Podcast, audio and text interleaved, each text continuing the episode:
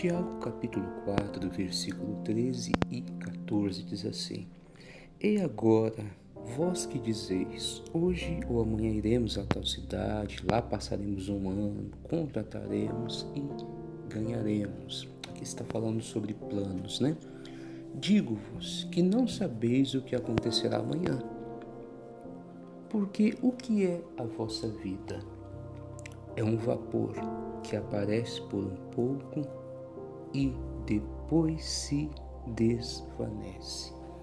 Observe que a Bíblia Sagrada que está falando que sobre planos, sobre projetos, e que não é errado você planejar, devemos planejar, devemos ter no papel planos, coisas que deve, queremos alcançar. Só que nós temos que entender uma coisa, como o próprio versículo aqui diz, a nossa vida é como um vapor. Ele aparece e logo desvanece, logo some. Isso aqui deixa para nós bem claro que a nossa existência aqui nesse mundo, ela tem um limite de tempo.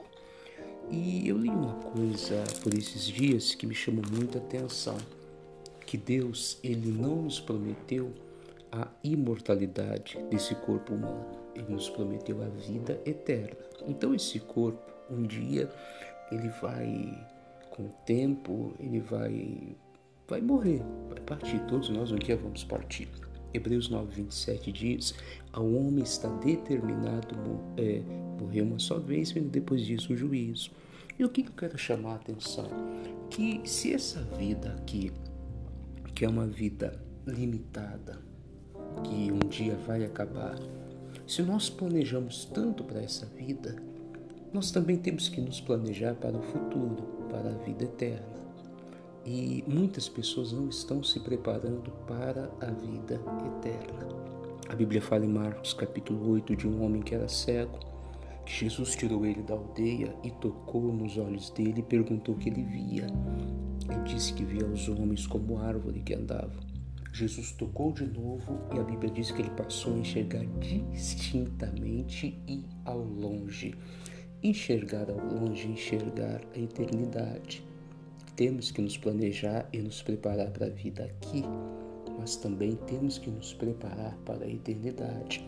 Como que uma pessoa se prepara para a eternidade? Primeiro entregando a vida dela para Cristo. A Bíblia diz que se você confessar a Jesus com a sua boca e no seu coração você crer, você vai ser salvo. Talvez você que está me ouvindo ainda não entregou sua vida para Jesus. Comece a se preparar para a eternidade. Entregue sua vida a Cristo.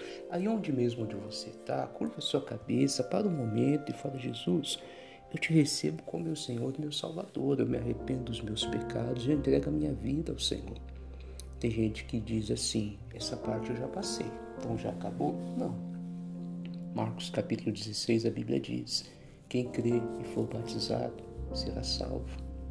Procure uma igreja, procure um pastor, se você tem dúvidas sobre o batismo nas águas, se você não foi batizado nas águas ainda, procure. Precisa, quem crê e for batizado será salvo, diz a Bíblia. O batismo faz parte da salvação. Poxa, você diz, poxa, eu já passei pelas águas, o que eu devo fazer? A Bíblia fala em Atos capítulo 1, versículo 8. Mas recebereis poder ao descer sobre vós o Espírito Santo. Então você que já aceitou Jesus, já passou pelas águas, tem que buscar essa comunhão com o Espírito Santo. Por quê? Aceitando a Cristo, passando pelas águas e buscando essa comunhão com o Espírito Santo, é esse batismo no Espírito Santo, Deus vai trabalhando em você, você vai sendo preparado para a eternidade. Por quê? Porque quando aceitamos a Cristo, Ele apaga o nosso passado. Você ali, tudo que você fez dali para trás é perdoado. Quando você passa pelas águas, a velha criatura é sepultada. E quando você busca o Espírito Santo, a Bíblia diz em João 16 que o Espírito Santo nos convence do pecado. A Bíblia fala em Gálatas 5, 22 que o Espírito Santo gera frutos em nós. Então, esse é todo o trabalho que nós precisamos para estar preparado para a eternidade. Olha, a nossa vida é como um vapor, viu? Um dia vai acabar. Um dia tudo isso vai passar. Se planeje para a vida aqui não é errado. Se prepare para a vida aqui é necessário. Mas pegue essas dicas de hoje e comece a se preparar para a eternidade. Fica com essa palavra, tá bom? Um forte abraço. Que Deus te abençoe no nome de Cristo.